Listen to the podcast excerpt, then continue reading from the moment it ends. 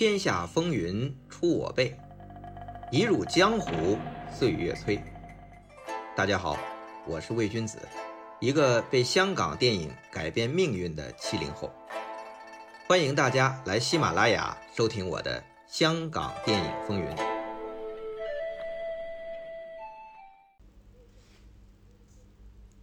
港片黄金年代的代表新艺城，七人小组。早期奉行集体创作，打造了最佳拍档系列，屡破纪录，奠定了三分天下的港片格局。后来麦家、石天、黄百鸣搞分组赛，各自开发项目，自负盈亏，再加上徐克的电影工作室，虽然割地封侯，各自为战，但好歹统一打的还是新艺城这块招牌。其中，徐克凭借监制的《英雄本色》系列、《倩女幽魂》系列，引领两大片种潮流；黄百鸣的合家欢式的贺岁喜剧和阿郎的故事，也都维持了新艺城一贯的水准。只有十天，虽然拍了不少，无奈口碑和票房都不算出色。那再说大老板麦家，因为放手林岭东，让他任性的开拍《风云》系列。结果是又赢奖项又赢市场，加上请邵氏老将刘家良导演的《老虎出更》，成绩也不错。其实啊，麦家在新艺城的后半程也算做的有声有色，但到了一九九一年底，新艺城最终还是结束营业，麦家和石天也非常决然的退出影坛江湖了。这中间。到底发生了什么呢？按照卖家的说法呀，首先是心态变了。大家开始分组赛的时候，卖家将他的创作工作室搬到了一个很豪华的地方。大家在这里讨论剧本项目，坏了，怎么了呢？太舒服了，太舒服其实是不利于创作的，没有当年奋斗房那种。八平米的小房间，大家挤在一块儿创业的那种拼劲儿了。再一个，这些编剧啊、策划们是为卖家马首是瞻，你喜欢什么，我们写什么。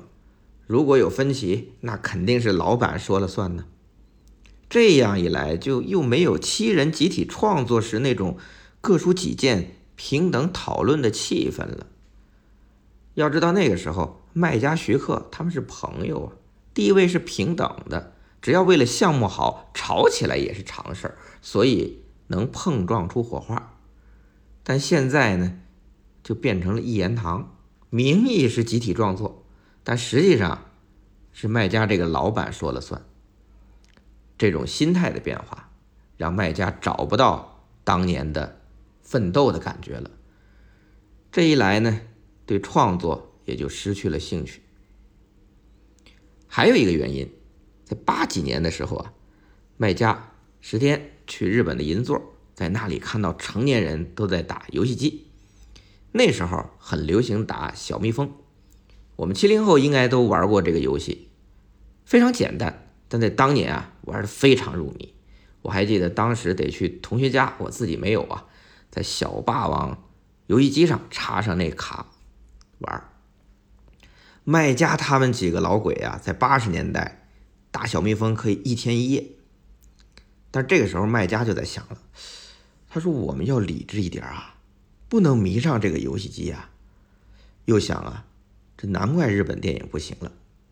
因此啊，卖家就跟石天说：“你看看，现在呀，都是大人在打游戏机，日本电影完了，台湾也会垮掉。”后面就轮到香港电影不行了。那在这之后呢，卖家和石天就开始进入到其他行业，投资电影之外的东西了，比如什么房地产。心呢就不在电影了。卖家预感香港电影会垮掉，这个后来倒是印证了，但是还真不是游戏打垮的。这个后来我们会具体的展开说。再说回这卖家。让卖家对电影意兴阑珊啊，除了什么游戏行业带来的冲击危机感，还有一个让他感同身受的直观原因，就是后浪，江湖后浪推前浪，属于麦家和洪金宝的时代过去了。一九九零年，麦家和洪金宝联手演出了《瘦虎肥龙》，导演是刘家荣，这三个人的组合就直接可以追溯到新艺城奋斗公司之前，麦家、洪金宝、刘家荣合组的那个嘉宝公司了。但是这部《瘦虎肥龙》票房也就勉强过一千万，相比后浪周星驰那个时候连破纪录。这个就有点落寞了。要知道，这要往前倒五年，麦家和洪金宝这俩人，相当于香港电影的半壁江山，新艺城加嘉禾嘛。可是今时不同往日了。等到一九九一年，麦家找李修贤的万能影业合作，借出周星驰领衔主演《情圣》，麦家呀，干脆就作为陪衬，让年轻人出风头吧。这心态变了，看着自己的时代也过去了，又不看好香港电影的未来，而且呢，投身其他行业还很赚钱。既然这样，我们也就不难理解麦家和石天为何毅然决然的离开电影江湖，从此潇洒红尘去了。新艺城结束营业，它背后的资方和院线方金公主。还要继续做下去。早在八十年代，金公主除了投资新艺城外，还投资了陈勋奇的永嘉和李修贤的万能等。那永嘉和万能啊，这两家公司因为掌舵人的鲜明风格，分别贡献了一批不错的好片儿，比如陈勋奇的爱情喜剧，李修贤的警匪动作片。但是从产量和市场上来说，还是新艺城最强。后来。徐克要从新艺城出来自立门户，还是金公主接盘投资；而吴宇森从徐克电影工作室出来要自立门户，还是金公主投资。这些啊，我们前面都约略讲过。到了上世纪九十年代初，随着金公主的掌舵人九龙巴士的老板雷觉坤的逝世，加上新艺城卖家石天退役已决，黄百鸣呢？则另找其他的合作伙伴要办新的院线。那金公主这个时候在电影领域的雄心也逐渐消退了。与此同时，因为新宝院线的崛起，打破了之前金公主、嘉禾、德宝，也就是前邵氏院线啊这三分天下的局面。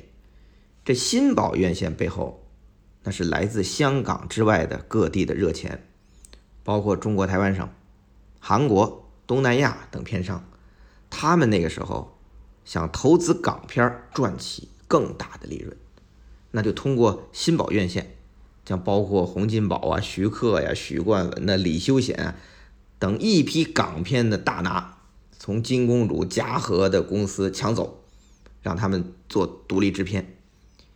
那这么一来呢，港片就更加抢手了，产量也比之前多了许多，表面看起来。非常繁荣，票房也水涨船高，但这和票价上涨啊，其实有很大关系的。香港本地实际的观影人数其实在下降，那院线投资经营的利润那也跟着下降了。那面对这种情况啊，金公主啊也有点意兴阑珊，于是开始缩紧投资和制作。一九九一年新艺城解体之后，金公主除了继续投资徐克监制的电影，比如《东方不败》之外，基本上就只做周润发的电影了。周润发自1986年凭借《英雄本色》大红之后，1987年签约新艺城。这个签的时间啊，截止到1988年底，这两年间被麦家、石天、黄百鸣、徐克四个团队抢着拍了八部戏，之后。周润发就不再和新艺城续约了，变成了金公主和周润发签约，为期五年。除了神仙发的片酬肯定增加之外呢，还给发哥一个额外的条件，也就是说，这五年中有三个配额是可以让周润发自己支配。那在这五年间，周润发是拍了杜琪峰两部《阿郎的故事》《合家欢》，吴宇森两部《纵横四海》和《辣手神探》，张婉婷、罗启瑞一部就是《我爱钮文柴》，都延续了票房神话。那至于发哥自己支配的这三个配额呢？第一部就给了林岭东，就是周润发和钟楚红主演的《伴我走天涯》。那第二部还是林岭东导演的。《侠盗高飞》这个剧本啊，金公主的高层看完后还说了一句：“这好像是吴宇森的剧本啊。”林岭东听完大为光火，直接顶回去：“你们懂吗？同一个剧本，不同的导演拍出来也不会一样。你们放心，我拍这部《侠盗高飞》一定不会跟吴宇森相似。”其实啊，金公主的高层啊，还不是瞎说。《侠盗高飞》与林岭东以前比较写实、注重社会环境形态的那种《龙虎风云》啊、《监狱风云》相比呢，还真是比较脱离现实的，是比较飞的。拿林岭东自己的话来说，是很癫狂的。其中任达华、黄秋生的演法都很另类，几个反派配角啊也是癫狂暴躁。周润发演的这高飞，平头彪悍的造型也和之前潇洒帅气的小马哥。大不相同。那这部戏的动作场面也相当火爆，尤其是周润发、任达华对枪打出的这个子弹视角，也就是利用镜头的快速推拉，营造出跟踪拍摄子弹发行轨迹的这个效果，是全球首创。这子弹飞行轨迹呀，在那个特效并不发达的时代，这个效果简直是惊艳。那这个子弹视角的这个镜头啊，后来被好莱坞学去了，在《黑客帝国》等片场是发扬光大。林岭东啊，也因此受到了好莱坞的关注。后来和吴宇森、徐克、黄志强等人一起受邀去好莱坞拍戏了。那周润发自主支配的片约前两部都给了林岭东，第三部周润发选择了从 TVB 出来的。金牌编导韦家辉的《和平饭店》这部戏上映的时候是一九九五年。一九九五年啊，金公主早已经将院线卖给了新宝院线，新宝和金公主院线改组为金声院线。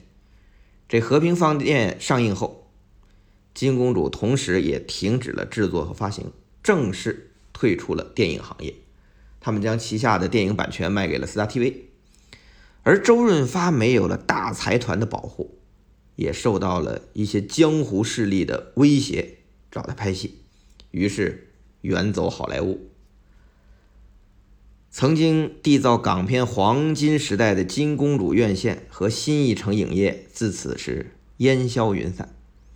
后来虽然黄百鸣自己做公司的时候啊，就是两千年前后也提出要重组新艺城。请了卖家许冠杰这对最佳拍档出来，和当时得令的谢霆锋合作了一部电影，叫《大赢家》，就跟大鹏那部戏是重名。可惜呀，反响平平，也就昙花一现。那在这期间，香港电影也因为种种的原因陷入了低谷。后来内地市场开放，港片通过合拍片的形式重复以往的港片类型，得以延续。这中间做的最成功的，依然是出自新艺城七怪的三位老将黄百鸣和徐克、施南生。他们先是一起拍了一部《七剑》，进入到内地市场，然后分头行动。黄百鸣拍摄了《叶问》系列和《反贪风暴》系列，都非常成功。而徐克、施南生则以《狄仁杰》系列和《智取威虎山》，成为内地最具票房号召力的香港导演和制片人。但与他们这三位大获成功相对照的，是整个香港电影行业的青黄不接，陷入了全面的衰退。那在这个时候，已经被遗忘很多年的新艺城开始重新被关注了。先是香港电影资料馆出版了一本新艺城的电友电影研究丛书，叫《娱乐本色》，新艺城奋斗岁月。那还做了专题的电影展览。随后，新艺城七怪合体先后出席台湾金马奖和香港金像奖做颁奖典礼，在公开场合和业内和影迷一起回忆新艺城的奋斗岁月，这让我这个港片迷啊非常开心。记得两千零九年的时候，我去香港采访麦家的时候，他和我说：“智能的电影，香港电影历史上面。”新艺城上去轻轻带过，为什么？因为我们得罪太多人，太过得意，不太尊重那个人，不懂那种尊重他。太过家，那个时候我们是，我们的性格是就是，我们性格就像那个谁啊，就像那个《水浒传》里面宋江那那帮人，哪里有时间跟人跟他们搞搞那些，搞那些那个文艺啊。还有说话太冲。其实啊，卖家想多了。关于新艺城，很多香港影人都视为是少林寺的，是练本事的好地方啊。香港电影的历史研究现在也专门研究新艺城了。但是在港片的黄昏，回忆他正午阳光最盛的时候，还是很耐人寻味的。为什么耐人寻味呢？下期再讲。